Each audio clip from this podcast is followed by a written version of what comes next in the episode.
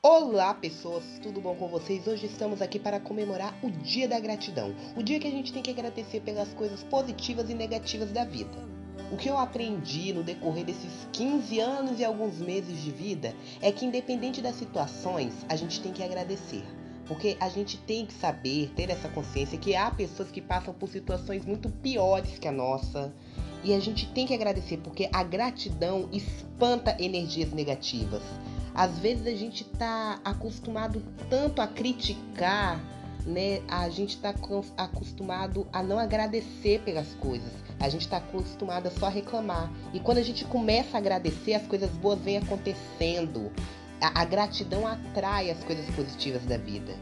E quando eu passei a agradecer mais pelas coisas, eu comecei a sorrir mais também. A gratidão me trouxe coisas, me levou a caminhos que eu mesmo não imaginava passar. Tem momentos muito difíceis da vida que é impossível ao nosso ver, aos nossos pensamentos, a gente agradecer. Mas se a gente fazer um esforcinho, tudo é na questão de esforço.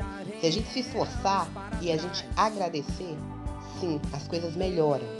Porque às vezes, gente, a gente reclama de coisas tão bobas, tão banais, tão supérfluas, tão pequenas, que quando a gente chega num certo patamar da nossa vida, a gente para pra ver, a gente vê o quão fútil é isso, né?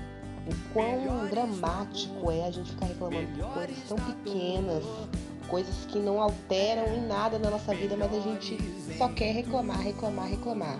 E quando a gente começa a agradecer, é o mesmo efeito. A gente só quer agradecer, agradecer, agradecer. E é agradecer por tudo.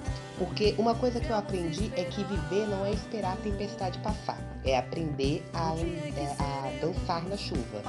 Então é por isso que eu sempre digo que pessoas positivistas têm mais chances de serem felizes na vida de as coisas que elas planejarem terem um grande sucesso. E é por isso que eu incentivo muitas pessoas a serem positivistas, agradecerem, reclamarem menos. E para mim, particularmente, gratidão é um gesto de empatia, porque a gente está agradecendo pelo que a gente tem e que muitos não têm. Sempre vai haver, mesmo que pequeno, um motivo da gente agradecer. E principalmente nos momentos atuais que estamos passando. Estamos com vida, com saúde e respirando. Já são motivos mais que suficientes da gente agradecer.